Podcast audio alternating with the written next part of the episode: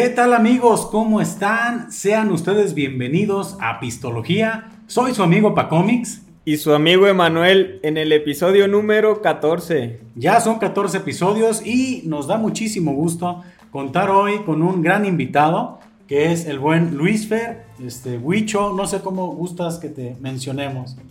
A sus órdenes, Luis Fer, Luis Fernando Huicho. Ahí está. Huicho, les comento que este es una persona, un gran amigo que tengo conociendo ya por muchos años, que les garantizo que va a tener un chorro de cosas muy padres que comenzarnos a compartir. Y bueno, pues este no inicio ningún episodio de Pistología sin antes invitarlos a que se suscriban a nuestras redes sociales, que se suscriban aquí al canal de YouTube y que también nos sigan en Facebook, en TikTok y en Instagram.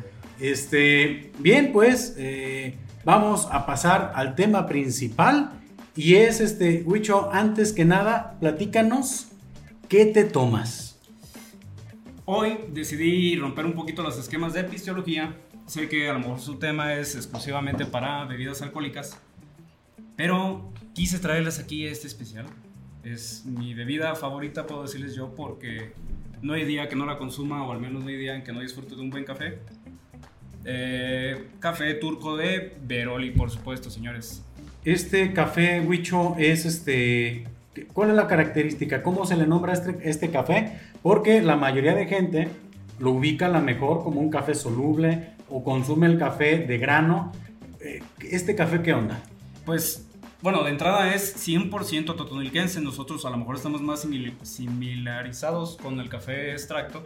Ajá. Puesto que está ya muy enraizado en nuestras venas y porque es la bebida que mm, toda la persona que trabaja, al menos este, tanto en cuestiones creativas o tanto en cuestiones laborales un poco fuertes, necesitamos una entrada de café un poquito más fuerte. Yo reconozco que a veces abuso de esta bebida, pero mm, la verdad no tiene madres, es un- una bebida exquisita. Eh, el turco viene siendo eh, autoría de un amigo, un ex compañero de la secundaria, Diego, que le mando un saludo. Saludos, Diego. Diego se encargó de hacer este producto, de patentarlo ya de una forma, de hacer un branding. De hecho, eh, el branding está chingoncísimo. Me parece que estuvo a cargo de Israel, Israel de la Torre. Ok. No tengo el gusto pues de conocerlo, ni tampoco... Es eh, diseñador aquí también a Totonilquense. Sí, y creo que es algo que nos apasiona, ¿no? O no sé, como tú, a lo mejor ustedes han hablado de cervezas, tú que estás pues en la cuestión de diseño, checas a la hora de comprar un producto desde entrada la etiqueta. Sí, claro, la presentación. Llama mucho la atención siempre, ¿no? Es como el primer punto que observas, la etiqueta. Puede ser una bebida un poquito, eh, no de tu grado, pero tan solo por la etiqueta consideras que es algo un poquito más respetable, se ve bonito, se ve adornado.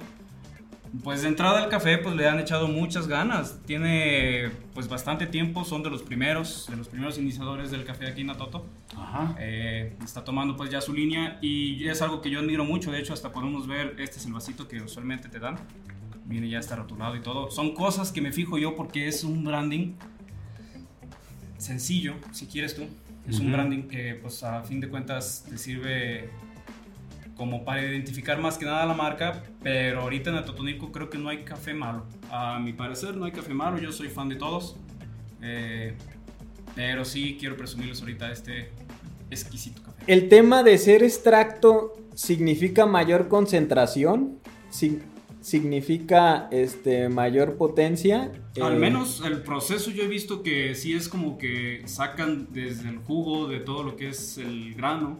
Es un destilado, ¿no? A, a fin de cuentas hay varias presentaciones. Yo consumo tanto el café de grano como el café el directo extracto. Soy fan básicamente casi de cualquier café.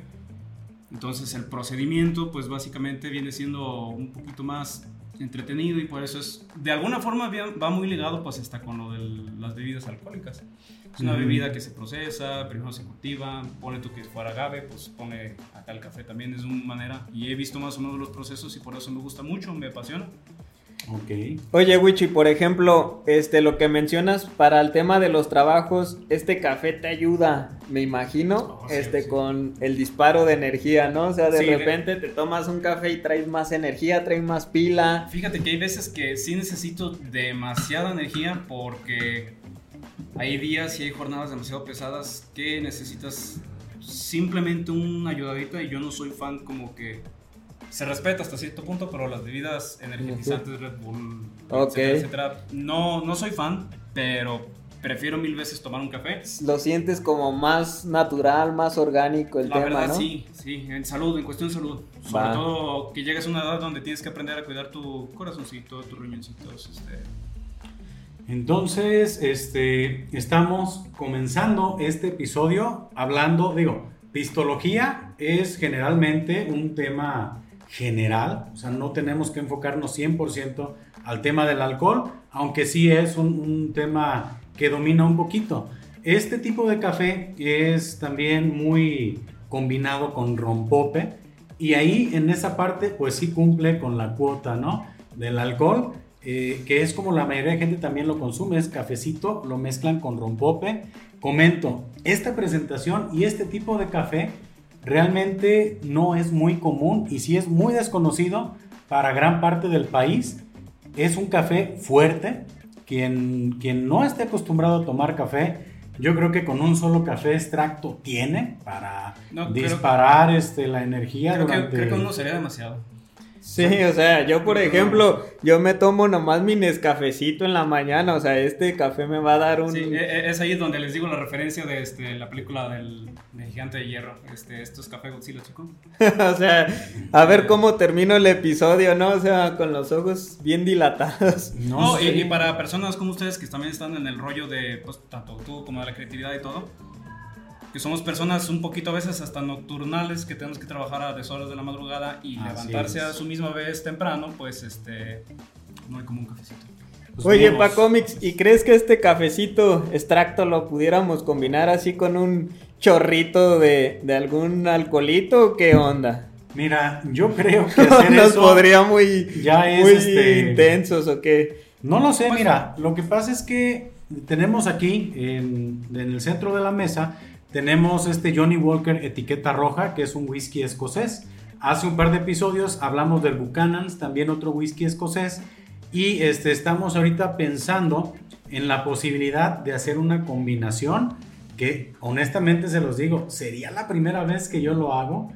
Eh, no sé honestamente el efecto o el resultado. Ac- Acaban de tomar Four Loco, por favor. No, tienen miedo, o sea. Eh, No, y, y de entrada, creo yo que el café extracto tiene varias características y la personalidad que tenemos aquí en Atotonilco es, como ustedes lo dijeron, rompope, pero no hay como el café con piquetito, ese es el clásico, Ah, como ok. el tío o el viejito, así como que los ves en la mañana, 6, 5 de la mañana ya levantándose para ir a trabajar, van por su cafecito con piquete, pum, se lo toman y aguantan una buena jornada, entonces yo creo que les va a gustar, A- Pues- aparte de que va a ser con, con bebida de calidad.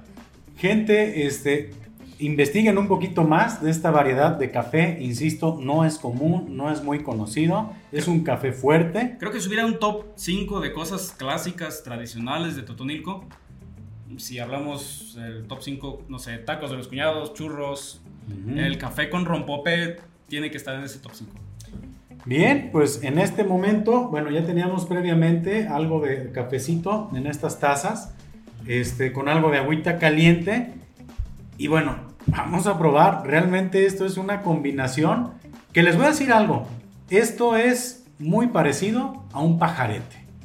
O sea, no, Sí. perdón, no, no, es a un, este, sí, pajarete puede ser, pero es más bien un carajillo. Ah, ok. Este, Sí. es este un carajillo, pues sabemos que es café, café expreso generalmente con licor del 43, por lo que en este momento estoy aterrizando en una idea en la cual va, ¿por qué no lo probamos?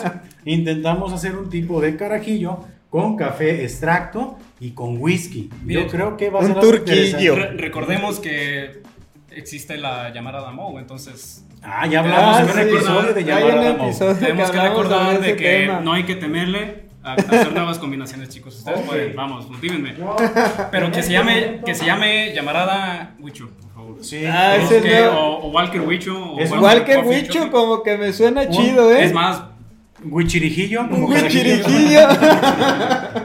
huichirijillo. Vamos, chécanos un huichirijillo en este momento. Yo le voy a poner un poquito de hielo. A ver, pa Comics, yo creo que sí, regálame hielo. Vamos a checar. A ver, sí, el huichirijillo. Jala chido. Nueva bebida. Ajá. A ver, nomás no va a ser shakeado, ¿eh? Porque ya ven que de repente también acá le hacen su agitadita. A ver, pa cómics y me Este, regalas poquito. mis manos. Y Ah, ya, ya conozco el sabor, o sea, hasta le da una- un saborcito Voy a mover un rico. poquito acá unas cosas, no vaya haciendo el chango. Este, ¿Conoces ya sabor a mí? Ya conozco su sabor, señor. Oh, rayos. Mira, está. Y es Después que sí, de 14 episodios, creo que, lo que, que nos conocemos bien. Sí, y lo que pasa es que yo estaba un poquito como... eh, ¿Escéptico? Escéptico a hacer esta mezcla, pero creo que me acabo de reconciliar con la idea de un tipo de carajillo con whisky, café extracto. Tal vez estemos descubriendo una genialidad, ¿eh? Huicho, pues... Próximamente, ¿no? El, el- huichirijillo. El Sin huichirijillo. miedo, sin miedo, sin miedo. A ver, gente, miren, lo que pasa es que aquí está tapando la- el monitor, la pantalla. Aquí está.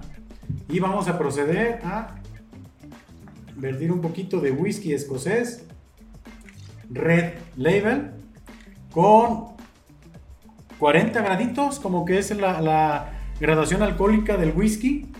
Y pues bueno, no tengo un agitador, pero creo que vamos a proceder a hacerlo de manera más elegante. Yo ya me adelanté, yo ya puse mis ingredientes secretos. Sí, ya previo. Pues no podemos comenzar esto sin. ¡Qué elegancia, Manuel! Sí, no, o Agitándolo sea, con el dedo. estoy brillando en sociedad aquí enfrente de medio mundo, ¿no? Pues tenemos que brindar, mi Huicho. Con ustedes, salud. Salud. Vamos a ver qué tal este nuevo experimento.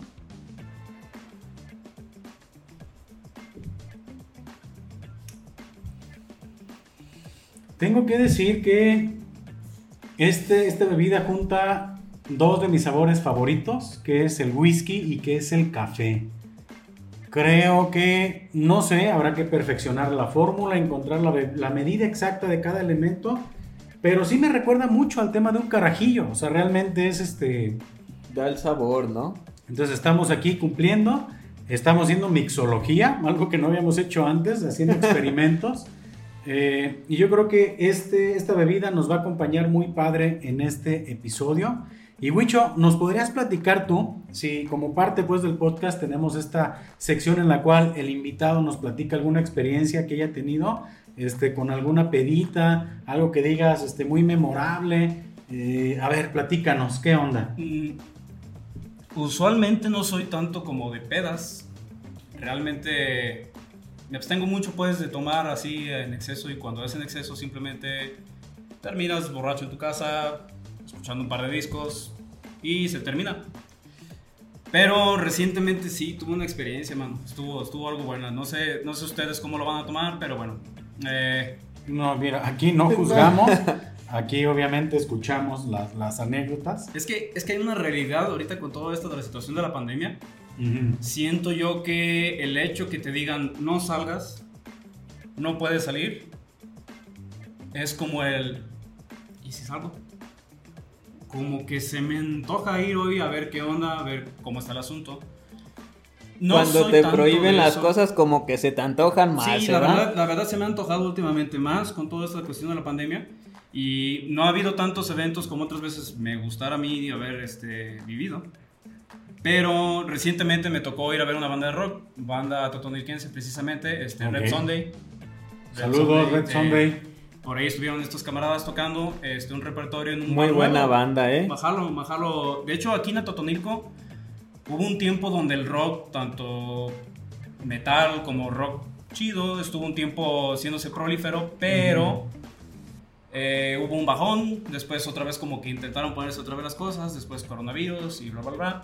Ujú. Pero como que ha habido cierto interés ya por algunos bares de traer grupos, cosa que pues está de lujo, o sea, eh, soy fan yo de los conciertos en vivo, no se diga pues de bandas de rock, no se diga eh, infinidad de cosas, pero me gusta mucho ver que estén motivándose a que traigan bandas y a que estén expresando de la forma de que no somos personas que solamente queremos pues música convencional, que es totalmente respetable, cada quien tiene el gusto de salir a bailar, de salir al antro, de la música electrónica. Yo personalmente disfruto de cierta música electrónica hasta ciertos subgéneros. Ajá. Después les pasaré algunas recomendaciones de algún EBM o algún, algo, algo por ahí chido. Ujú. Eh, pero no hay como ir a ver una banda de rock en vivo y tomarte tus chelitas, estar con tus camaradas y que pasen cosas sobrenaturales. Ok. ¿Y, y en ese toquín qué onda? O sea, ¿cuál fue así Eh, como eh, el en sí tema? me, me gustó, me gustó el repertorio. Siento yo que ellos tienen la capacidad todavía de crear más cosas. De hecho, mm, pues a todos los conozco, por así decirlo, y sé que son muy groncheros, fans del grunge, estilo que yo la verdad disfruto, al menos hasta cierto punto.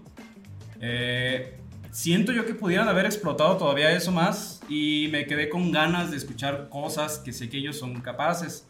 Ok. Sé que a lo mejor hay veces que pues tienen que tocar el cover clásico. mm, ya estoy ya un poquito creo de espanto con los covers. Yo no soy de criticar de que las bandas toquen covers, etc. Pero siento que dan más. Entonces, de entrada, cuando te prende mucho, cuando empiezas a escuchar varias canciones y empiezas a subir alcohol, Ujú. te das cuenta ya que te paras, porque usualmente se está dando mucho de ir a ver conciertos de rock sentado. Válgame la Sí, chingada. claro. Bueno, no sé si puedo decir palabras, ¿verdad? De, de groserías, pero. Pues por Ah, una sí. chingada, claro que sí. Siéntete con la libertad, Wicho, de ¿Qué- expresarte. ¿Qué opinas tú de ver un concierto de rock sentado? Mira, eh, creo, a mí me ha gustado mucho también ese tema porque el género que, que escucho, pues sí es más rock, es un poquito más pesado. Y, y tengo dos referencias. Eh, una fue un concierto hace mm, algunos años, de hecho me tocó ir con, con mi hermano.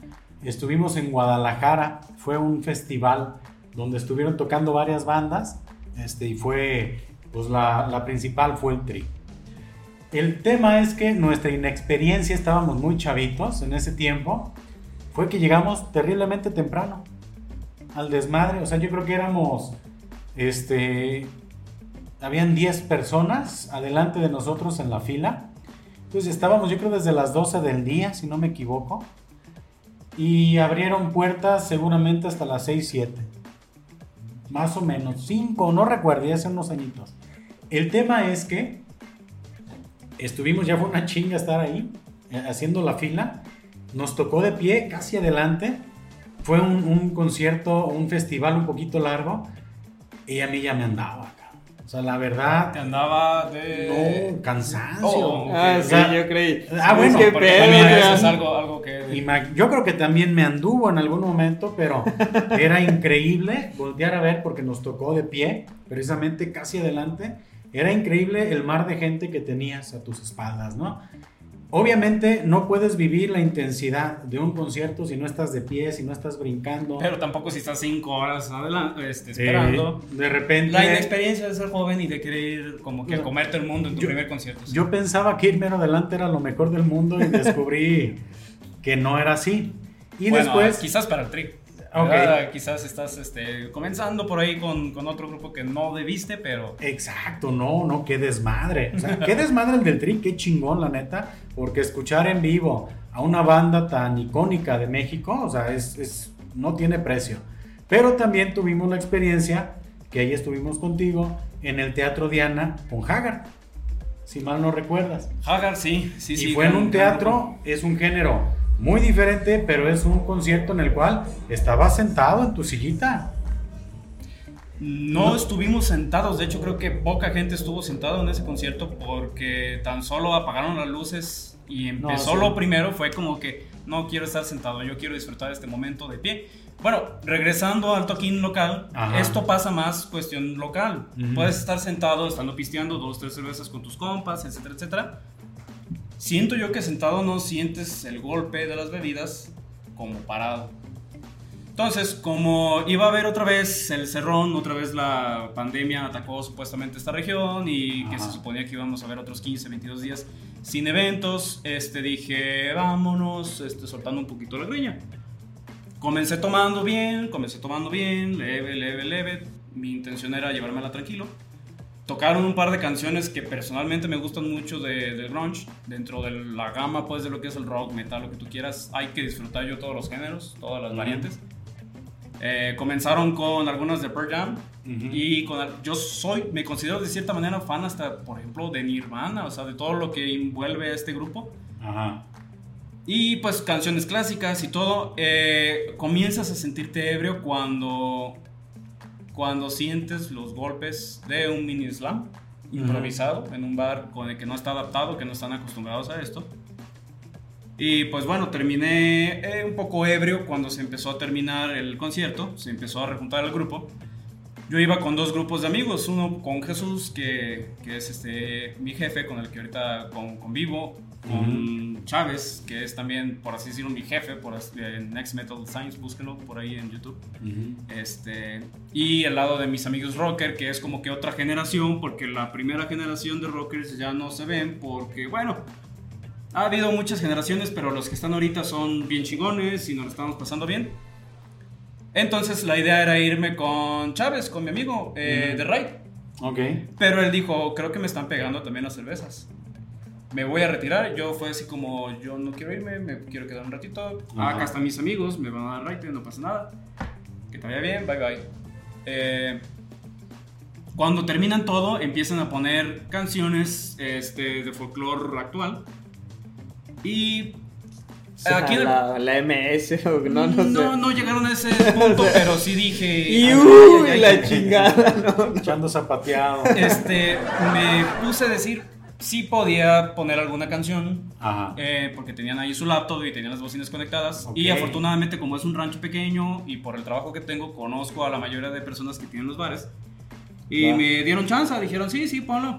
Se me ocurrió poner, empecé con algo de Motorhead, después quise poner otras canciones. Y estaba hablando con el dueño del bar. Eh, me pasa que cuando me pongo ebrio en algún bar que ya tiene poquito tocando rock, empiezo a hablar de la gloria del Bar La Luna. Bar La Luna fue un bar, eh, bar-restaurante, empezó sobre todo como restaurante italiano.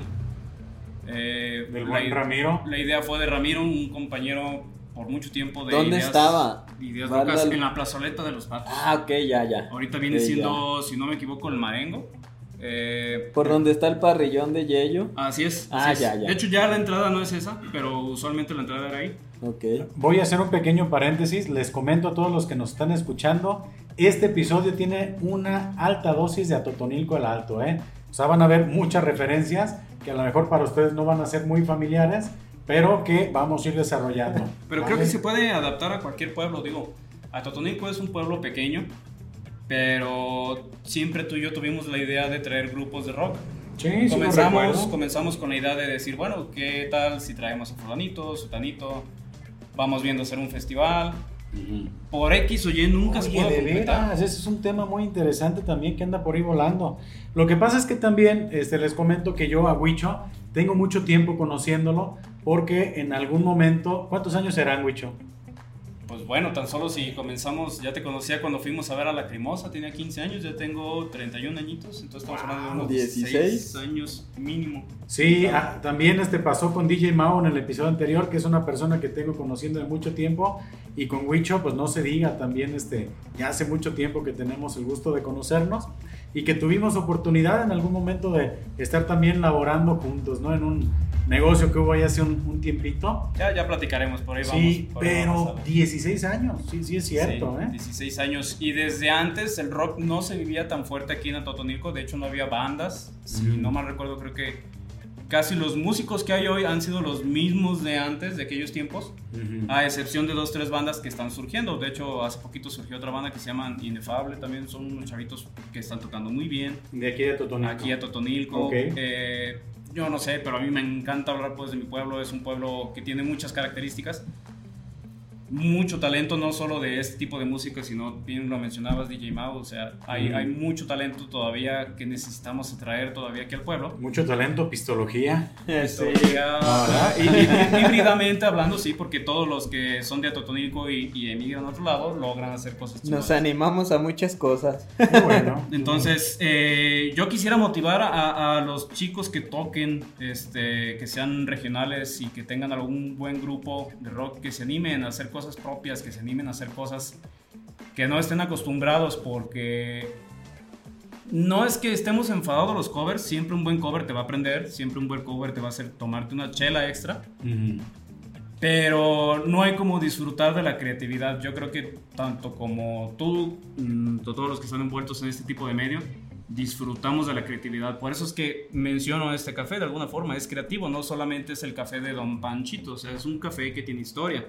Yo no les voy a contar la historia como tal, no me corresponde, pero sé que la familia de Diego ha procesado algo muy chingón, al igual que las personas que han de procesar en su momento whiskies, tequilas, cervezas, han de ser pioneros con una idea. Sí. Y a fin de cuentas es algo que ya existe, ¿sí? ¿Me entiendes? Algo Sí, ya claro. existe, pero simplemente le ponen su marca. Eso es lo que a mí me gusta. No, y sí tengo que de decir, robles ¿eh? yo he probado aquí de varios cafés en Atotonilco.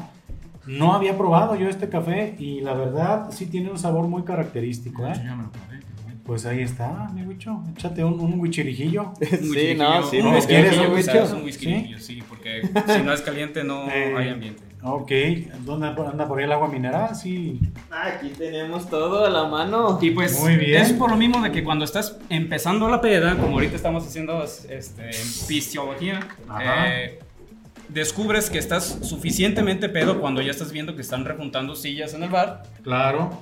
Y que- ¿eh? Si quieres. y que tus amigos... No, no quiero. ¿No quisiera? Ah, diablos, tanto movimiento. Yo me esforcé. Mm. No te das cuenta qué tan borracho estás hasta que ves que tus amigos que después te iban a dar raite tampoco están. O sea, que te están quedaste solo, ¿Dónde güey. quedaste ahí? Me quedé en el avión platicando precisamente con el dueño de la. Gloria, del Headbangers y de la Luna y de qué es lo que hacíamos para traer bandas. Es como, ¿te interesa traer bandas? Mm, Es como, ¿quieres traer grupos? Yo tengo un sistema que te puede servir, como ofrecerles, no sé, de esas franquicias, no quiero mencionarlas por derechos de autor, ujú. no quiero que te demanden, pero tú sabes, el- Bien de- no sé, este, O, o sí quiero, ¿ah? Como, eh, no sé, Nosotros con el abogado aquí de la esquina, ¿no? Y las cuando quieren, quieren que vendas. Herbalife y quieren que vendas cosas así al estilo. Yo voy así como que yo puedo decirte cómo traer más grupos y cómo hacer que tu bar progrese. Y las personas son amables conmigo porque sobre todo pues son este, los dueños del bar y no quieren como que correr, a sus clientes.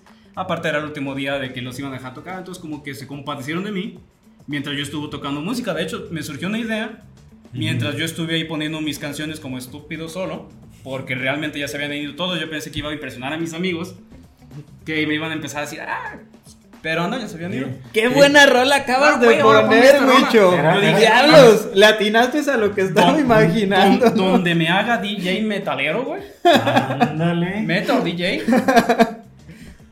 Pues mira. Un tornamesa y saco mis viniles y la chingada y empiezo a tocar DJ Huicho, ¿no? Y tocando la chingada dije, mientras toco un grupo yo saco mis viniles y hago el grupo, pero... Pero ya no había público. No había. Bueno, las personas estaban rejuntando. Entonces dije, ah, caray, ya se fueron, van a estar afuera. Solo. Solo. No me digas. Quien que- no conoce la Plaza del Valle, este, pues es un lugar meramente desolado.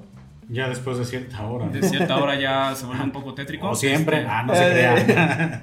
Todos los que están ahí no es cierto. No, no es cierto. Está bien lleno. Bueno, de, de la, de la Un chingo zona. de de la- hay una zona nueva de la Plaza del Valle que ya está proliferando mucho. De hecho, me sorprendió. ¿No, sí? Ah, Sí, ¿sí? sí, sí, ya está, ya está mejorando, pero creo que van a abandonar la, la primera zona donde empezaron a abrir todo esto.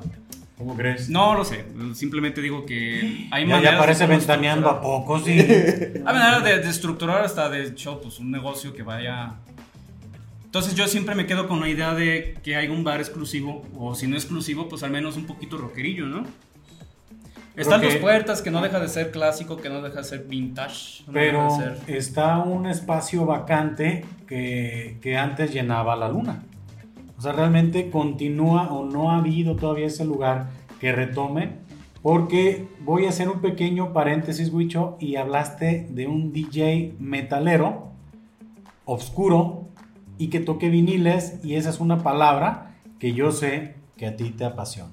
Los viniles. Platícame, Wicho, ¿cómo estuvo el tema? ¿Cómo nace tu afición por los viniles? ¿Qué onda?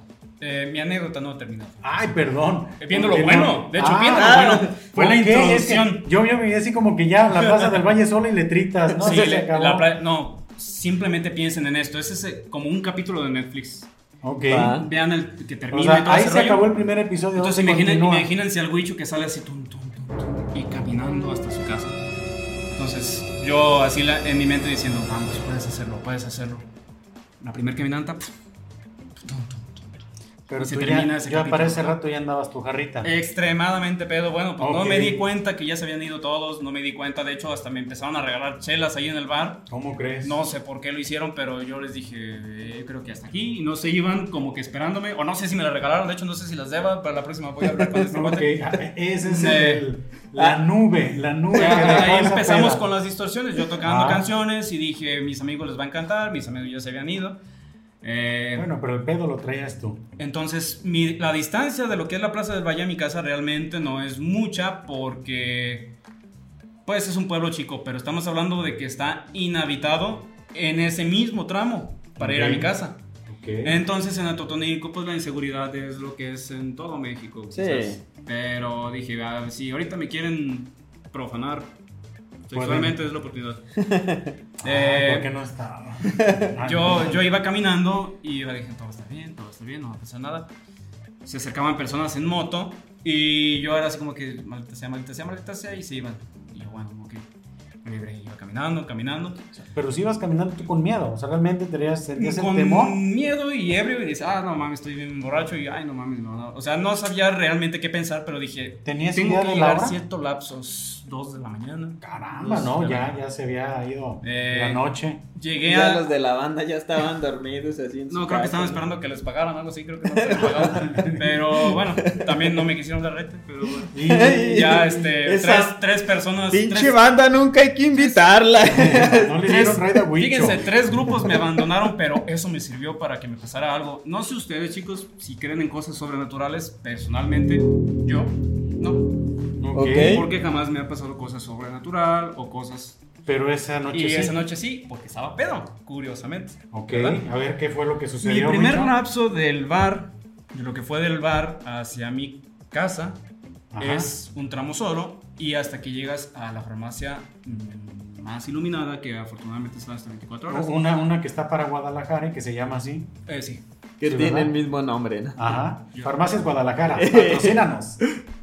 Y, y dije, bueno, ¿qué hago aquí?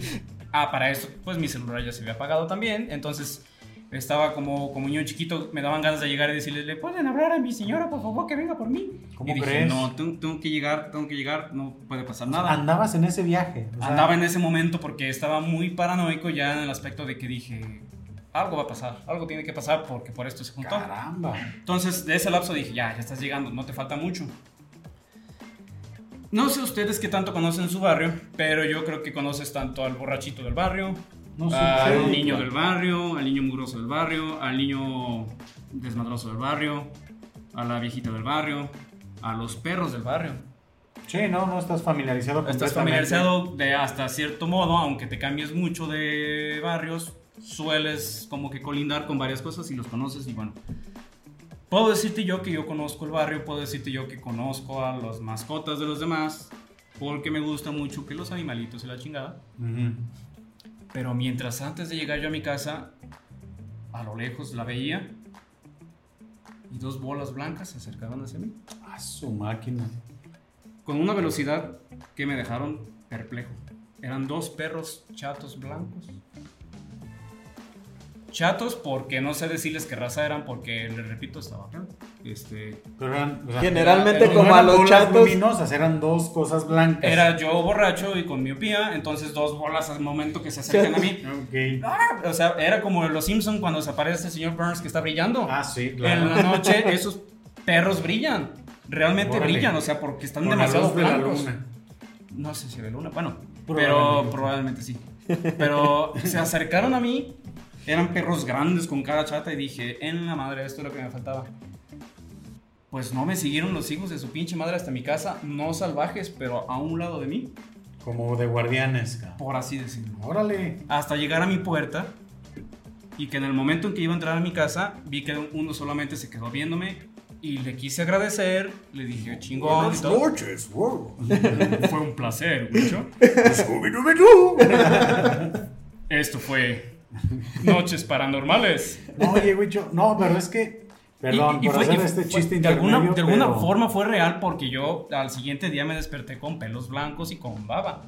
Y estos perros, te lo juro que he visto aquí el barrio, no los he visto No los has vuelto a desde ver. aquella vez. Fíjate O sea, tamaño. tan Gigantes. Gigantes. Caramba. Maldito alcohol. No, no, pero es que, ok, señores, les tengo que decir algo. Hemos tenido en Pistología este, historias y anécdotas, pero yo creo que esta sí es una de las top, ¿eh? O sea, y, es que curiosamente, yo Nasa te lo voy a decir, yo me había quedado en tu anécdota cuando dijiste salí no había nadie, pensé como que ese era ya el final, como que ah, qué chistoso qué llegué. gracioso, me quedé tan pedo que todos me dejaron y salí estaba solo. No, creo que todavía faltaba el clímax y el desenlace de Entonces este ya, ya que lo empecé a platicar con mis construyendo amigos, la historia apenas, ¿no? fue, fue con mis amigos y fue así como que no mames y que nadie nos dimos cuenta y la chingada. Entonces, por algo pasó, por algo pasó. Algún día encontraré a esos dos perros. De hecho, hoy puede ser el día. Con los huichirijillos. Pues. Esa fue mi anécdota. No reciente. manches, Huicho, honestamente te lo digo. Sí está chingona. O sea, es una, una anécdota muy interesante. 100% real. Sí, o sea, lo, lo que pasa es que es eso. Tú acabas de mencionar algo interesante. Pues crees en lo paranormal. Y dices, ah, caray. Pero que tú hayas dicho que tuviste esa experiencia y que aparte tuvieras como evidencias físicas de las mismas al día siguiente, pues órale. O sea, sí, sí creo que me quedo sorprendido, perplejo. Eh, interesante tu, tu anécdota, mi Wicho. Eh, pero como esa anécdota, muchas. Yo me considero una persona, si me permites decirlo, nostálgica. De hecho, soy mil por ciento nostálgico. Todos los recuerdos de mi infancia, de mi niñez, los conservo bien porque siento que viví una niñez muy chingona, una infancia muy bonita, una adolescencia muy chingona. Parte de esa adolescencia pues fue cuando en el barrio de María Auxiliadora, un barrio eh, por así decirlo tranquilo, Ujú. este, concurríamos entre varios amigos. Son amigos que son de tu zona, de tu edad, amigos que van como de otros niveles. Yo conocía a alguien que le decían el Pacómix. Oh, ya. ¿Quién será ese sujetillo, no? Eh, Por, por el hecho de que yo era muy fan de los cómics. Eh, cabe destacar de que, mm, mando un saludo a una de mis tías, mi tía Yolanda, tenía una tienda de revistas en aquel tiempo.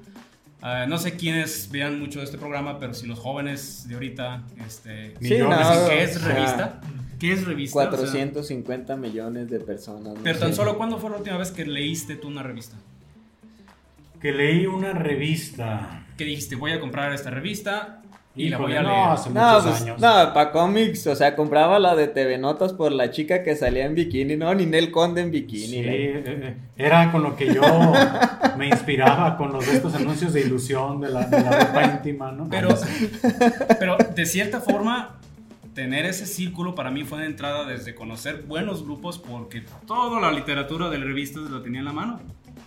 Yo los domingos iba, trabajaba con mi tía. sí es cierto. Tenía Ok. el acceso a leer cualquier cómic, Te cualquier revista que tuviéramos. los recuerdos. Ujú. Ese era un puesto este, que estaba ahorita donde están los cuñados, el puesto grande de los cuñados. Ah, ok. precisamente, eh, Va, va, va. Era por la carretera, este, vendían periódico, vendían revista, obviamente tenían muchas, muchas cosas ahí. Y toda la introducción que tuve de cómics eran cómics salvajes realmente para un niño en aquel tiempo. O sea, me crié viendo cosas desde, bueno, infinidad. Por Desde ejemplo, Wicho, De alarma para arriba, yo creo, ¿no? uno nos que recuerdes- alarma. entrada, de entrada, de entrada. Un cómics ahorita que nos pudieras platicar así que Sí, recuerdes. Sí, sí, de hecho eh, traigo aquí unas cosillas planeadas A para ustedes. ver, Muy bien, Huicho se vino preparado con su mochila mágica. Es que vi que DJ Mao traía un, un, este, un controlador, dije yo, ¿por qué no me traigo mis cosas? Claro, Claro. Sí, Excelente. este- Qué, qué bueno que no vendo juguetes sexuales, ¿verdad? Ah, yo sí. De hecho, traigo puesto uno. Ah, De hecho, miren, ah, no, lo que tú no sabes es que ¿creíste que este era un micrófono? y ahorita le da la vuelta. eh, Todo aquí. Se me ocurrió un nombre muy. Bueno, Este, No, pero no diga, porque luego nos bautizan así. Es, es como si le quitas la S. ¿Verdad? ¿Qué dice? No, ¿verdad? No, no se me ocurrió ese, pero. Pero, sí, ah, bueno. Pero sí Eh, sería. Pero no De hecho, a hacer- nadie, a mí tampoco se me había ocurrido. A, a eso. mí sí, pero no es el estudio de esto, ¿eh? porque aquí es el estudio del pisto. Y si quitamos la S, no nos interesa mucho ahorita ese, ese tema. Este, pero sí me inculqué con eso, entonces yo era fan de los cómics. Yo siempre fui fan de ciertos cómics. Entonces había la leyenda de este cuate que hacía caricaturas y que vendía sus dibujos, a lo cual yo conservo por ahí en algún lugar algún dibujo que yo decía, no mames, o sea, tengo que conocer a este individuo. Y sabes, Wicho, conecta con una historia que contó Yapa Comics de cómo él salía y vendía los dibujos, ¿eh? O sea, conecta tu historia. Ajá. Va, va. o Sí, sea, este- se van conectando las historias en Por, az- este momento. por azares del destino, por lo mismo de que la tienda de mi tía estaba muy cerca de lo que es Cartoon, Cartoon donde ahorita laboro y donde Paco también comenzó laborando, visitaba y lo empecé a conocer y empezamos a hablar de cómics y de cómics. Y pues en general, no más de cómics, una cosa te lleva a la otra. Eh, empezamos mucho con música porque era bien raro encontrarte rockeros en aquel tiempo. Sí. Sí, o sea, era, era como ver un rockero, es como tienes que ser mi amigo, no había como distinción, es como, güey, ya eres mi carnal, desde, desde este momento eres mi carnal, hablemos de lo que sabe rock y empezamos, empezamos hablando de música, hablando de cómics. Mm, parte de todo lo que yo recuerdo fue la transición de Cartoon para cómics, este, que comencé a laborar con él, yo tenía 17 años quizás. Eh, no Muy conocía, chavo, eh, no conocía tanto el mundo de lo que era la publicidad en aquel tiempo, lo que se conocía como un estudio de calcas. Eh, comenzó Paco con esta idea, empezó a trabajarla y pues yo comencé a ayudarle. Estaba en la prepa, este, salía en vacaciones, lo ayudaba.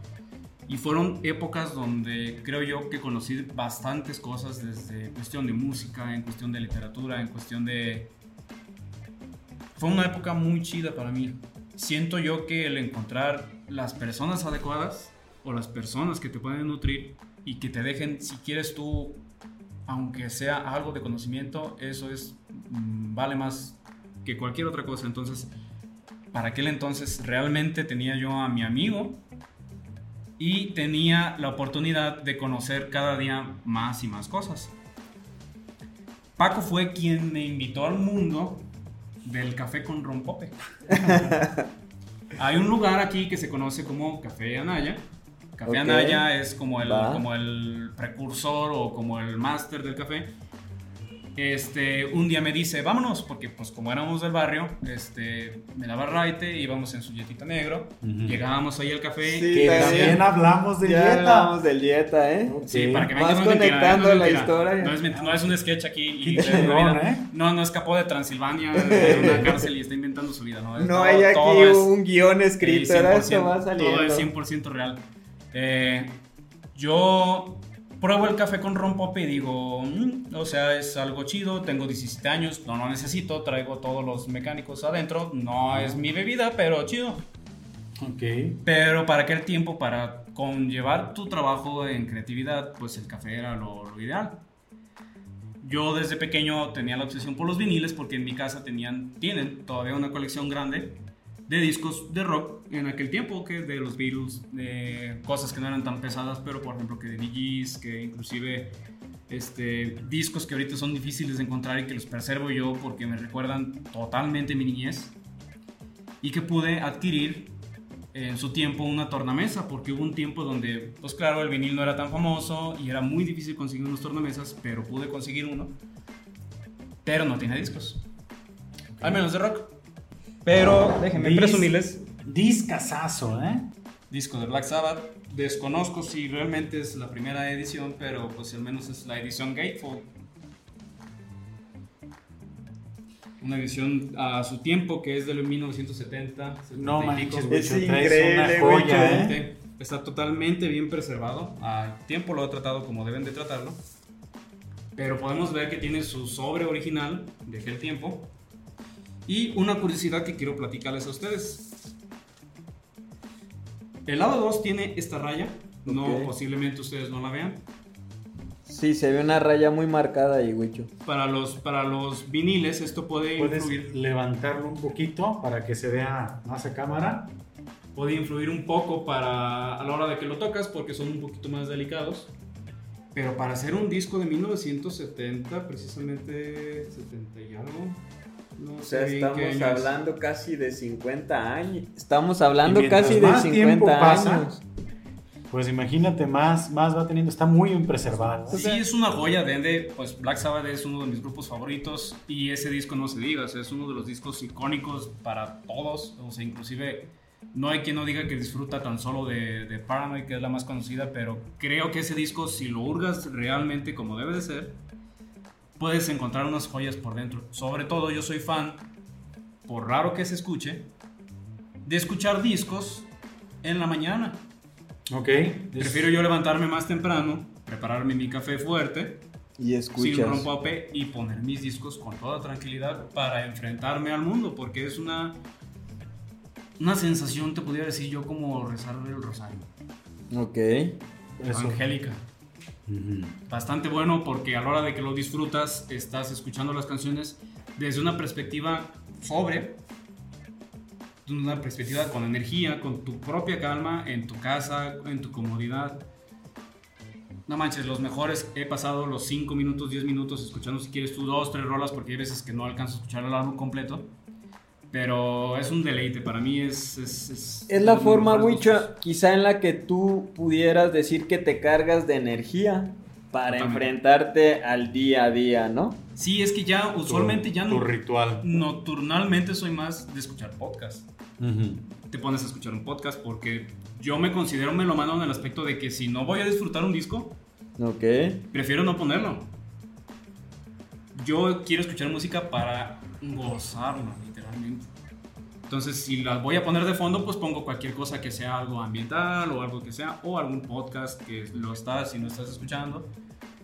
Pero un disco se debe de disfrutar, cosa que cuando yo lo escucho, les soy sincero, en aquel tiempo estaba el internet, estaba YouTube, pero no era tan fácil conseguir discos. Por lo tanto, yo no lo había escuchado más que Paranoid y Iron Man, que eran las dos canciones como que más lógicas. Ujú. Empecé a escucharlo y dije, ¿qué es esto? No, manches. Escuché el primer lado y dije, vamos viendo cómo está el segundo lado. Si no se escucha, no importa.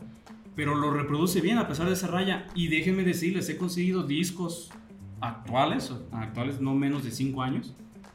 No suenan igual. No es de que no suenen igual, sino que son hasta de recién hechecitos de fábrica. Que cualquier rayoncito ni siquiera se ven y ya se escuchan rayados. Y este. Y este sigue reproduciéndose fielmente a la fecha. Yo Siento tengo una pregunta, Wicho. Ahorita me hizo un montón de ruido.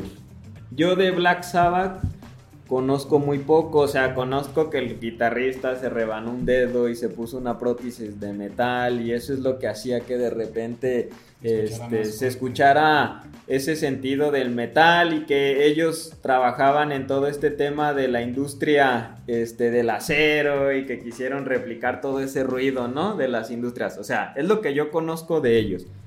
Pero hay algo que tú mencionaste, la canción de Iron Man está en este, en este vinil. En este vinil. Yo soy ignorante en el tema de saber cuáles de sus canciones este, están en cada vinil, pero soy un poco conocedor del tema de su historia, cómo nació ese tema del, del metal, Es y que sé es que son los padres del metal.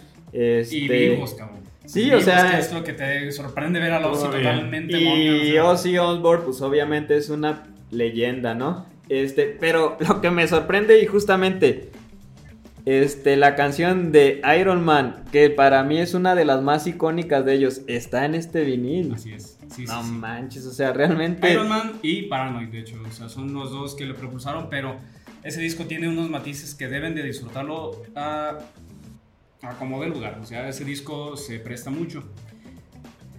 Entonces, para mí, el descubrir nueva música fue en aquel tiempo y sigue siendo para mí una de las obsesiones. Es como encontrar un buena una buena cerveza, un buen vinito y decir, wow, esto está bueno, esto me gustó, lo estoy disfrutando. Para mí es lo mismo eh, descubrir una música que sea tanto salvaje, que tanto que sea icónica y todo. Entonces, compartir música era lo más chingón. Te presto discos, me prestas discos, ya escuchaste fulanito, ya escuchaste sudanito. En una de esas que iba yo con mi tía Yolanda a ayudarle a cerrar la cortina, estaba Paco en un coche de los que tenías, no sé... El Malibú. Ah, Ah, Yo me acuerdo bien. de esa noche. Y recuerdo perfectamente que es donde te ya, presenté. ya, ya, sa- ya saben a lo que voy, ¿eh? O sea, ni Sí. siquiera para que veas cómo son las cosas, ¿eh? O sea, yo ¿Cómo sé es la que cronología? es el día que te presenté una de tus bandas favoritas. Así es, señores, Septic Fish. Ay, sí, estaba no, estaba no Paco estando eh, calando un disco Ajá. Y fue como que, ¿qué haces, güey? Ah, mira, estoy escuchando eh, mi coche, mira. Subió y dije, ah, cabrón. no los había escuchado. Ah, no, mira. sí, son fulanito de tal, tocan así, así, así, escúchalo. Oh, Son- Ajá, ¿Quieres? Te presto el disco. En aquel tiempo era un CD este, quemado, ajá. pero yo me lo llevé así como que... oh, Que cielos, escuché, ¿no? ¿Qué voy a hacer? ¿Qué voy a hacer? Entonces llegué y cuando lo escuché, es otro maldito nivel porque era un disco que para mí sigue siendo de los mejores. Yo siento que no tengo banda favorita, o quisiera decirlo así, pero por así decirlo, Sexy Flesh sí ha formado de mis más grandes historias para todo. Y- y me da gusto, ¿eh? haber sido esa persona. quien te los presentara porque sé también lo mucho que te gusta esa banda y lo mucho que me sigue gustando, ¿eh? O sea, sigue siendo de mis favoritas. Entonces, en cuestión de coleccionar discos, para mí se volvió una obsesión. Sobre todo, pues, porque era chingón en aquel tiempo comprar en eBay. Ahorita sigue siendo, a lo mejor no tanto, a lo mejor más, más Amazon y la chingada. Pero me metí al mundo de eBay por los foros donde decían, ay, güey, si quieres conseguir los discos originales, o en su dado caso de vinil, métete en eBay, nadie te los va a vender en esta fecha. Haz el esfuerzo y métete en eBay. Yo dije, ah, vamos viendo. En eBay se daba lo de las subastas, se sigue dando lo de las subastas. Yo tenía mi cuenta y un día jugando vi que estaba un vinil de Sective Flash. Y dije, "Ah, voy a darle su bit, su, eh, puse una cantidad de dólares, en aquel tiempo eran pocos, La ganaste. y la gané. Wow. Después de que la gané dije, puede ser una estafa, puede que no me manden nada, pero oh, sorpresa, Y sale de la mochila mágica. y se me cae, ¡ah! Vinil de Septic Flesh. Esta joya, señores, Wow, no. les puedo decir que es un picture disc de Secret Flash. O sea, viene la portada impresa en el disco. Y ahí está todas las melodías. En cuestión de rareza, este es de los discos más raros que conservo. Porque es raro en su Súbelo un especie. poquito más, Wicho. Puedes mostrarlo más allá a la, la cámara. Tengo Eh. esta, esta joya que realmente fuera de los discos que yo salvaría de mi casa. No fue el disco que me presentaste aquella vez, el disco No, que escuchamos no. fue de Subtron. Eh, Sí, así es. Pero Creo que- realmente también, o sea, Sective Fresh tiene muchos de, matices y, de y este Septic es- Flesh, es Optron, es qué disco como el, El segundo. segundo disco. Aunque iba a decir el tercero, el segundo. no sé. No, qué Eh, discazo, ¿eh? Llegó, no recuerdo cuántos dólares, si fueron 20 dólares de aquellos entonces. Ujú.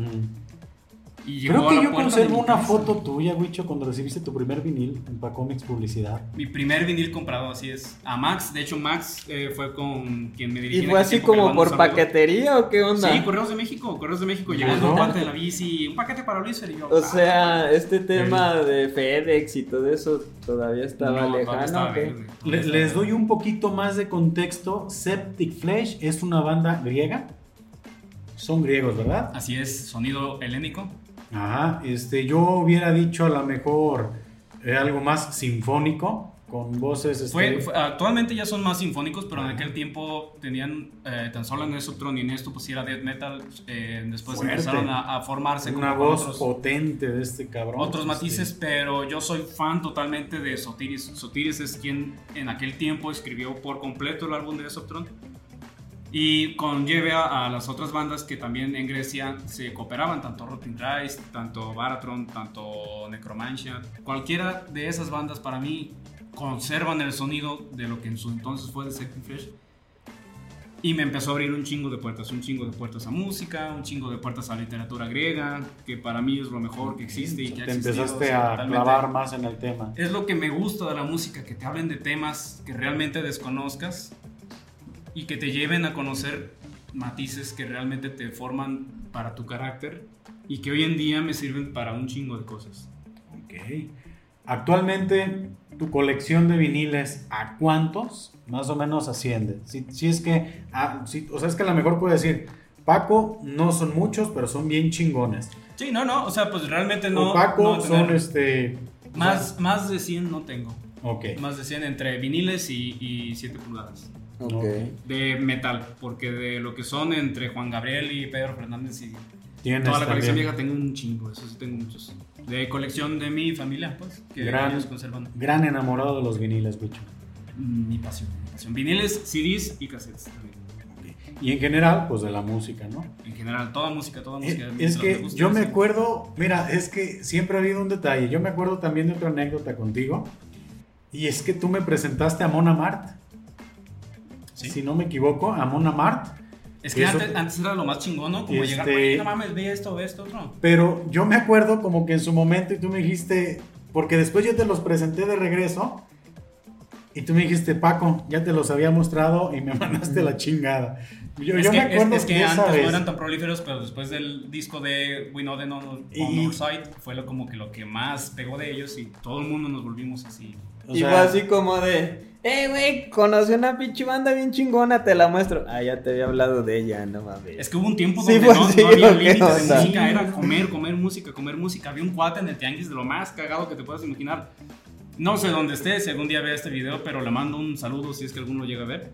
No, sí es cierto, el vato de los discos. Había ¿ah? un vato que tenía discos, obviamente en aquel entonces era pirata, pero era lo mejor que podías conseguir porque eran discos raros, que aunque tú tuvieras el dinero no podías conseguirlos porque nadie los vendía ni en Mercado Libre, ni en eBay, ni en nada. Entonces los conseguías piratas y él siempre quería como que estar en la onda. Él los vendía, pero no sabía lo que vendía. Ah, ok. Era, era el como- 2015, 2000 y tantos y para él el disco nuevo... Ibas a buscar, o sea. Pa- para él el disco nuevo de Metallica era el Black en aquel entonces. Ya después de como dos, tres que habían salido más de Metallica y era como medio chistoso ir con él. Pero chido, porque de todos modos tenía discos que disfrutabas, la verdad. Y es que es bien curioso porque a mí me pasó justamente con el álbum de Metallica Black. Yo lo descubrí como en el 2000 y feria, pero para mí era nuevo. En ese año. Obviamente esa música pues es Y salía en el... no- eh, creo que salió en el 91 y yo lo descubrí como en el 2000 y tantos, ¿no? Y yo dije, ah, no mames, este pinche álbum ¿Esta está... banda quién, no? ¿Quiénes son? No, o sea, grabaron ayer este pedo, ¿qué onda? Y justamente también se sentía fresco. Se escuchaba este muy fresco a pesar de que ya habían pasado, no sé, 11 años de su lanzamiento, ¿no? Y eso también a veces ayuda mucho a la música, se mantiene mucho Muy fresca, este, ¿no? muy O sea, es fresca en- en, mucho tiempo. Yo es lo que alego mucho y tengo conversación seguido con Mau, que es mi compañero aparte de trabajo, él que es DJ y que está acostumbrado DJ Mau. está acostumbrado a estar actualizado a la música, pero es algo que los dos concordamos, que la música actual tiene fecha de caducidad. 15 días, un mes y muere brutalmente un, un hit. Cualquier hit muere. muere muere pega brutalmente. un montón y muere. Se olvidan. Se olvidan totalmente. Y esta música, seguimos sabiendo quienes mantenemos como que la flama viva, el gusto por seguir coleccionando, el gusto por seguir. Hay bandas nuevas todavía que siguen produciendo viniles y yo sigo siendo fan de conseguirlos, fan de comprar. Ya no tanto como antes, pero sí disfruto en su mayoría este, el ir a tiendas de música, ir a bazares de música, el que alguien tenga cierta colección y que diga, güey, yo no los puedo tener ya, los quieres tener, yo es como que, qué chingón, es lo más chingón.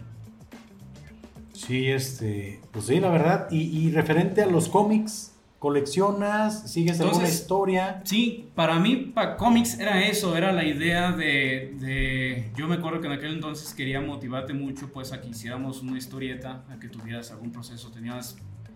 Si aquel entonces era, había un boom realmente de tanto de música, también había un boom de creatividad. Tuviste muchos personajes que hacíamos que hacías caricaturas, pero que de alguna forma eran como que guioncitos que salían en, en pláticas cotorras totalmente sobre. Sí, sí, sí. Eran claro. pláticas cotorras de crear así cualquier cosa así de broma y, y, y hacía la forma de hacer las caricaturas. Y decía, güey, es que tenemos que hacer algo. O sea, para mí realmente las primeras de las personas que me influyó para hacer, no caricaturas, pero al menos para leerlo, pues fue Trino. Trino es, viene siendo Trino, padrino, un Camacho. Ajá. Que de hecho aquí tengo algo que mostrarles totalmente especial y totalmente en exclusivo para ustedes. Y bueno, tengo que comentar que ya hablamos de Trino Camacho en un episodio donde hablamos de Chelita, la cerveza que él, que él este, está elaborando, eh, que aquí la tenemos también. Y seguimos, creo que este Tenemos que probar el vino, ¿eh? tenemos que probar el propio. también, el propio, ¿verdad? Se llama, porque soy, también ya mencionaba, soy chorero este, de afición. Sí, qué bueno. qué bueno. Este, ahí con el, con. Master His también lo volvemos a mencionar, al buen Trino. Y Sí, vamos a ver qué más salió de esa mochila mágica, mi Wicho. Tengo aquí en mis manos este, que viene siendo su primer demo de Trino. son historias paralelas, historias totalmente que las personas desconocen. Son ¿Es- cómics es totalmente. Es inédito porque está olvidado. Olvidado en el aspecto de que son historias que no se han publicado más que en 1989, que fue cuando yo nací. Aquí está la firma de Trino. En aquel entonces se lo regalaron a mi madre.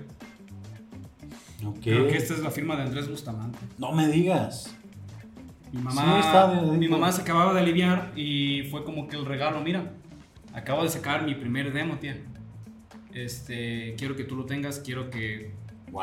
tú seas de las personas que lo lee.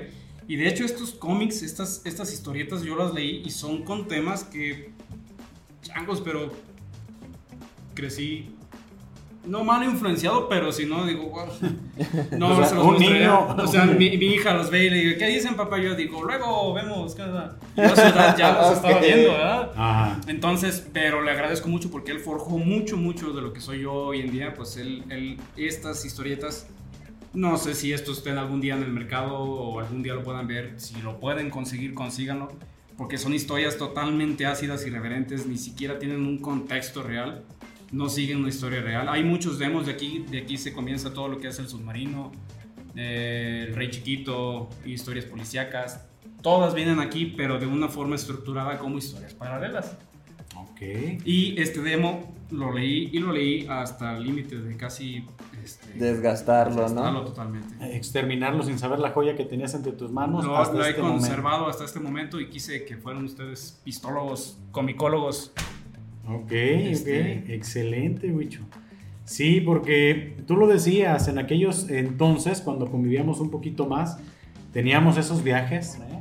y compartíamos muchas ondas creativas muy interesantes que poco a poco, digo, conforme va pasando el tiempo, las necesidades, las exigencias, todo, pues va evolucionando, ¿no? Hasta el momento en el cual, este, pues no sé, el camino nos, nos separó en algún momento y cada Yo- quien tuvo que continuar con Yo, su... yo creo que tienes tú el talento para seguirlo explotando, no tanto como para el retrato, sino para las historietas. Porque en aquel tiempo tú las subías a las redes y las redes eran como de tres personas y no había ese espectro del- de lo viral, de lo que era hoy en día que subes algo y se hace totalmente viral. Puedes hacer todavía algo chido. Y estaría chido que algún día les muestres los demos que haces de caricaturas, por ejemplo, de, no sé, de lo que fue el payaso psicodélico, de lo que fue el Black Chicken, de lo que fue... Oh, sí, ese era buenísimo. Tenías cosas así que yo decía, no mames, este puede tener potencial, tan solo que lo vean hoy, puede tener cierto potencial. Continúa un poquito vigente. Hay que trabajar, pues ya estamos aquí con el tema de pistología, ya estamos trabajando en producciones y yo creo que en algún momento nos tenemos que reunir nuevamente a hacer guiones, porque si habían unos personajes que se quedaron horneados. No sé si ya contigo ya estaba el- el- aquel castor que había este, dibujado. El castor. Ajá. La historia del castor, ¿podemos contarla o no? ¿O no es de ese castor? ¿Cuál, cuál será la que tú sabes?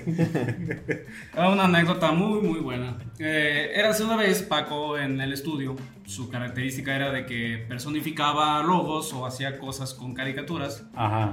Y resulta ser que una persona, no recuerdo quién y espero que no vea este programa, pero mm, te pidió que hicieras, No sé qué hice, a ver, ¿qué, qué, qué, qué recuerdo vas a desbloquear, te, mucho? te pidió que hicieras un dibujo de un castor.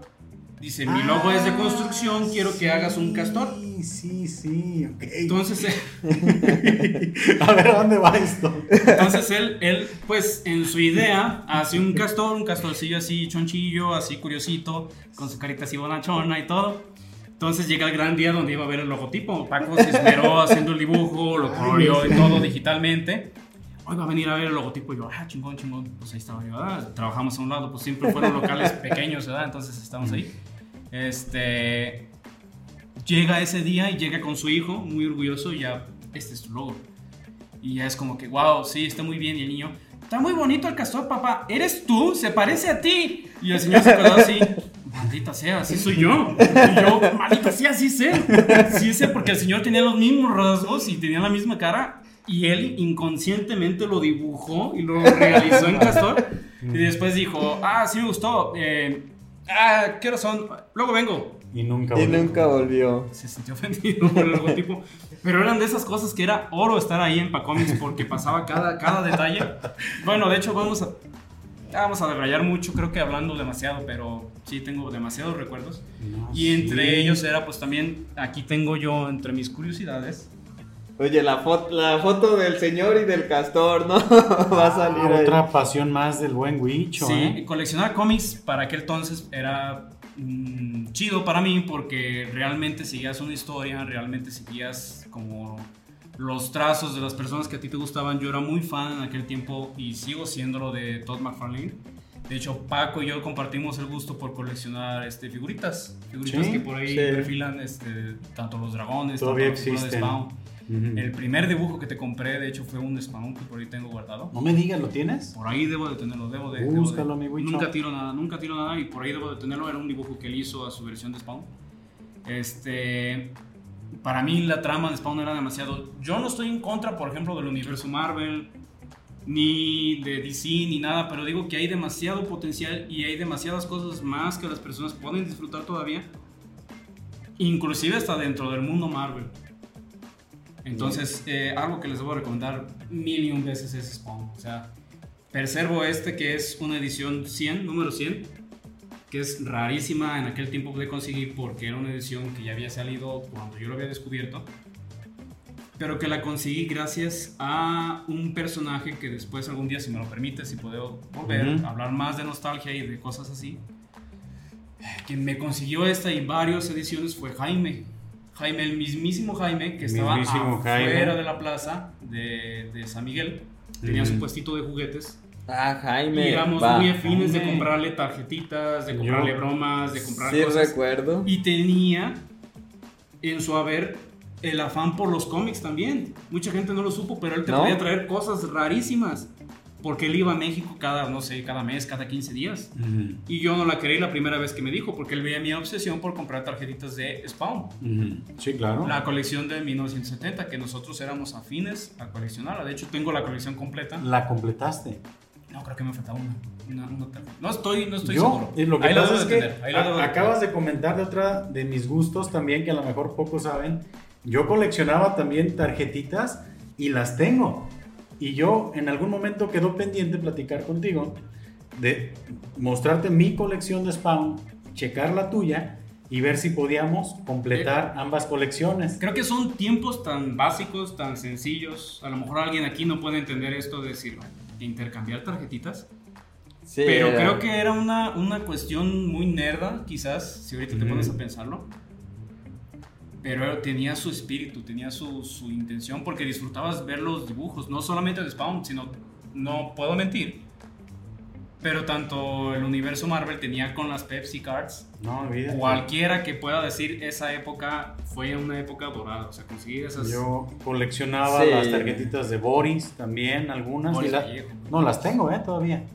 Muy buenas. Yo de hecho tengo, así como tú tienes tu, tu tesoro de colecciones, yo tengo una caja. su ¿Qué? baúl, su Sí. baúl ahí, ¿no? Con Eh, su candado Debe- y todo. Debes de Pero- conservarlas, son cosas que forman el Yo carácter. tengo, y yo le he dicho a mi familia, esta caja, así como yo un viejito, no se toca. De esta caja no se saca nada. Porque tengo ahí algunos, de hecho, eh, ya están medio maltratados, pero tengo algunos cómics, ya versión mexicana, pero tengo cómics de los X-Men y de Spider-Man como de los setenta y tantos. Y ahí están, ya casi se desbaratan. Yo creo que ya los voy a empezar a poner en algunas bolsas de plástico, ya sellarlos mejor. Pero yo también soy un gran fan de las colecciones hasta la fecha. A mí me encanta y tengo ahí y en algún momento a lo mejor si ponemos, eh, en algún momento que repitamos podcast, mi Wicho, traemos nuestras colecciones. Porque creo que también hasta tengo guardado un tazo de Pikachu de sabritas. Oh, si hablamos de tazos también yo. Bueno, es que Este- en colección podemos. Sí, había un e- e- montón de eran cosas, ¿no? tan sencillas para un chiquillo en aquel tiempo. ¿Tú llegaste a coleccionar algo, Emanuel? Pues fíjate ¿Afición por que, coleccionar? que a mí me, me viene a la mente estas tarjetas de los X-Men. Y sí tengo que... No era muy fan. Bueno, ahí les va. Yo tengo la colección y es que es un manga que a mí la neta me gustó muchísimo y a lo mejor es más reciente, pero Samurai, X cuando yo lo vi en Cartoon Network fue como un anime que me marcó mucho. Y este tenía dos historias, ¿no? Eh, la de la caricatura y la del manga. La del manga había este, una parte donde tomaba una dirección diferente a la que aparecía en la caricatura de Cartoon Network. Y yo tengo justamente todos los tomos de ese manga. Quizás es la única colección que yo pudiera decir este, que tengo así completa. Y sí, son libritos que al contrario de las historietas se leen al revés, ¿no? Y cosas Sí, sí, sí, interesantes. esa es la curiosidad de los mangas. Pero Yo, yo casi no estoy familiarizado con el anime, es lo malo. Me ha, me ha faltado mucho y veo que ahorita es la tendencia entre los chavitos. O sea, como que hay mucho manga que yo desconozco y hay muchas tendencias que ya no formo parte de y digo, bueno, afortunadamente ya estoy mm, dándome cuenta que sí estoy madurando porque ya no estoy en onda con la nueva onda. Y me doy Sí. cuenta que esta onda no es mi onda, pero se me hace muy chida onda. O sea.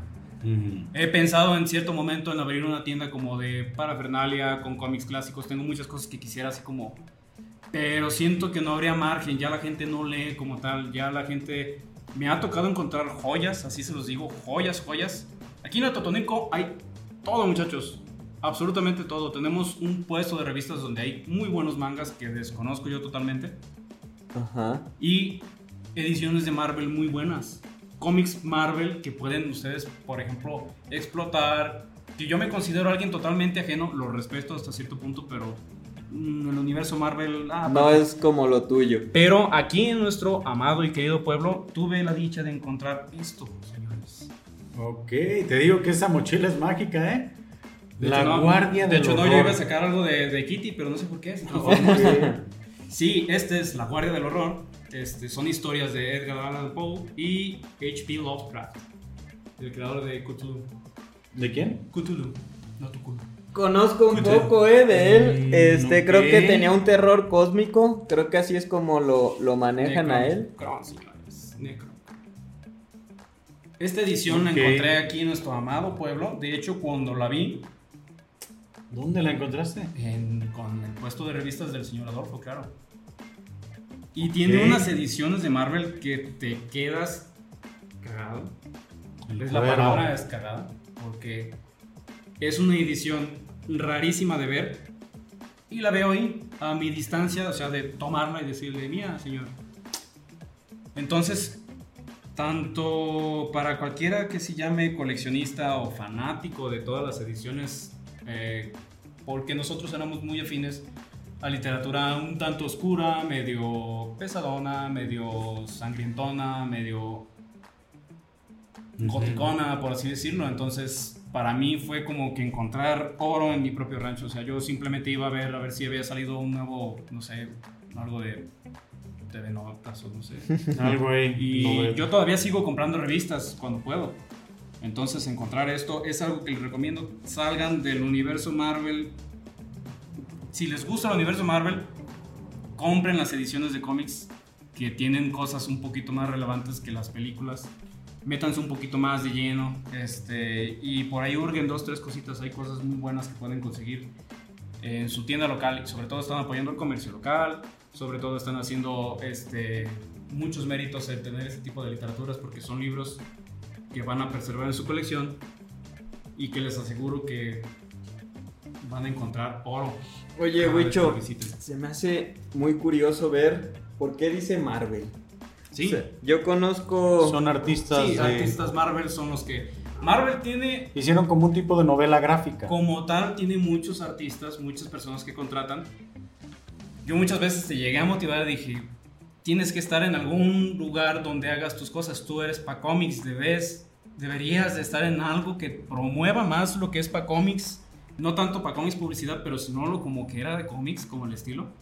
Porque yo venía de ver a Trino hacer sus caricaturas de que estábamos en las convivencias y decían, ah, voy a hacer caricaturas. ¿Puedo ver? Sí. Y es como cuando a nosotros nos tocaba trabajar, que estábamos trabajando haciendo algún diseño Ujú. y que llegaba alguien a interrumpirte, pero no te interrumpía y seguías tu trabajo. A Trino podías estarle platicando y él haciendo una historieta. Pero haz de cuenta lo Y que no Marvel entiendo muy de bien. tener cosas muy, muy chidas. Yo conozco un poco la literatura de Lovecraft. Se maneja mucho él en el, bueno, lo manejan mucho en el sentido de este un terror cósmico, donde maneja como demonios este, interdimensionales y cosas así. Y Edgar Allan Poe. Pero no entiendo cómo engancha a Marvel con ellos dos. Eh, ¿Reescribieron algo son- ellos sí. o cómo lo no, no, manejaron? no, no pueden como tal reescribirlo, sino lo ilustran.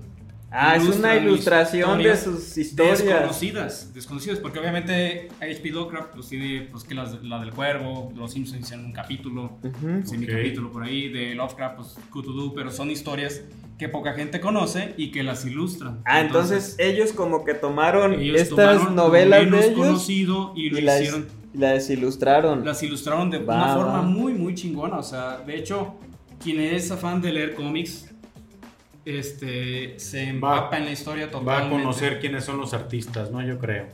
Ahí que están trabajando. Entonces son, es una novela gráfica. Sí, son, así son muy buenos. Manches, recomiendo, ese, la neta, está hurguen, hurguen en, en- en chido, lugares. ¿eh? Consigan, consigan esto porque son cosas que se van almacenando. Entonces, Señores y señoras que nos están escuchando, si nos están escuchando en Spotify, la verdad se están perdiendo un capitulazo oh, en, se me en- olvida que no hay en- Spotify. sí, sí. en YouTube. ¿eh? La verdad, si nos están escuchando, dense la oportunidad, cáiganle al canal de YouTube para que vean todo lo que aquí el buen Huicho nos está presentando, porque la verdad han sido joyas y no tiene precio, ¿eh? todo lo que aquí está pasando.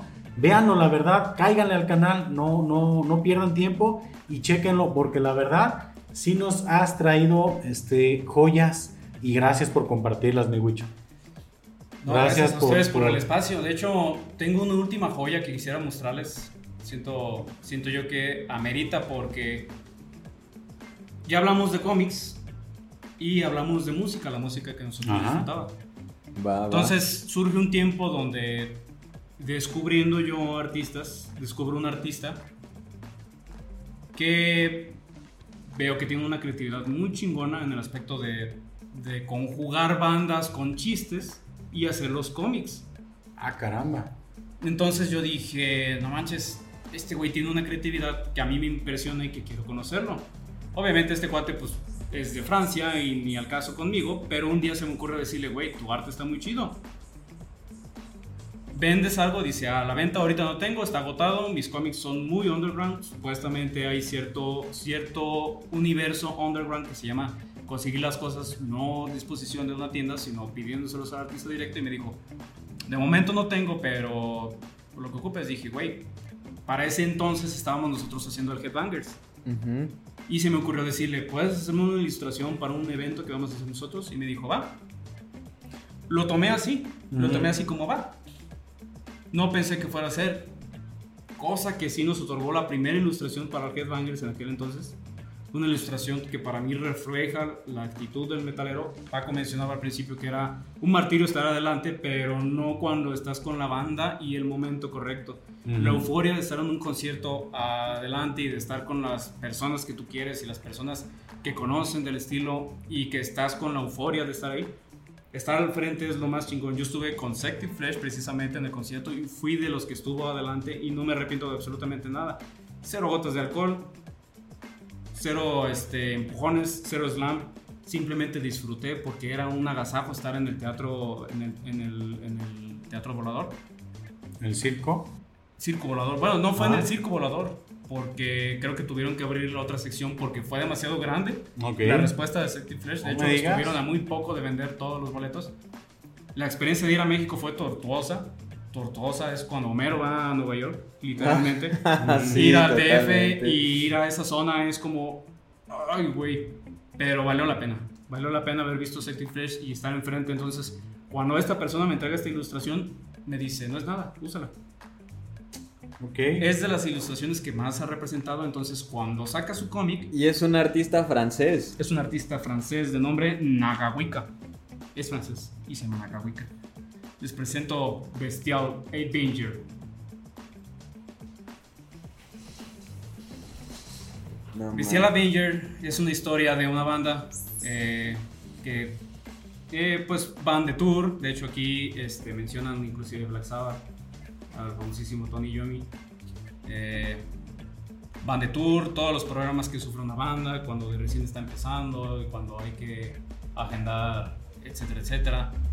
Eh, hablan mucho de Sective Frost y hablan mucho de bandas muy chingonas. Este, tiene unos chistes que realmente eh, es un ingenio que solamente él sabe hacer. Y estos cómics están hechos totalmente este, caseros, o sea, son cómics de, si quieres, tu hoja opalina. Una producción barata, de hecho me costó barato. Y me la mandó directamente de Francia, como quien dice, en su sobrecito así, todo ese rollo. Antes solía comprar más cosas a güeyes que estaban más conectados. Inclusive en Grecia llegué a tener cosas originales de Sector Fresh que tengo en mi posesión gracias al correo y todo. Ahorita ya no tanto porque pues es o esto como una semana. Pero estos cómics tienen la fortuna de ser cómics independientes, de creatividad independiente, con ingenio independiente de un solo güey que se encarga de hacer este tipo de cosas y que los agota así. Ahorita no sé si realmente venda, creo que tenía ya la saga completa. Ok. Pero creo que es algo que yo quiero motivar a la gente que realmente si tienen la intención de hacer algo chingón, lo hagan por su cuenta. Y una de mis cosas que quisiera sacar últimamente es mi segunda edición de un sign que yo tenía. Sign es una revista que hace sí, también así. Este, la versión tiene que ser un poquito más este, austera, tiene que ser como un poquito más underground, se supone, entrevistar bandas, moverlo de forma así barata y todo. Me apasionan las dos cosas, desde producciones chingonas, con ilustradores buenos, hasta producciones independientes totalmente fuera de serie. Las dos cosas tienen sus buenos sentidos y siento yo que también refleja mucho en cuestiones laborales. Yo ahorita laboro mucho, pues, por ejemplo, para una edición de revistas. Siempre me mamó las revistas, me maman, me maman. Cuando estuve con Paco hicimos también este, Guía Comer me encantaba vender la publicidad, me encantaba ahí. No, pues yo me acuerdo de esa revista mucho, el Guía Come. Sí, cómo no, fue una etapa muy, muy interesante, la verdad la que se vivió. Este, pues siempre lo que pasa es que hubo ahí una temporada en la cual, pues tú lo dices, o le dedicas a comprar tus aficiones o te dedicas a echar papa. Y pues llegó un momento en el que desafortunadamente las necesidades nos, este, nos ganaron y tuvimos que agarrar caminos, ¿no?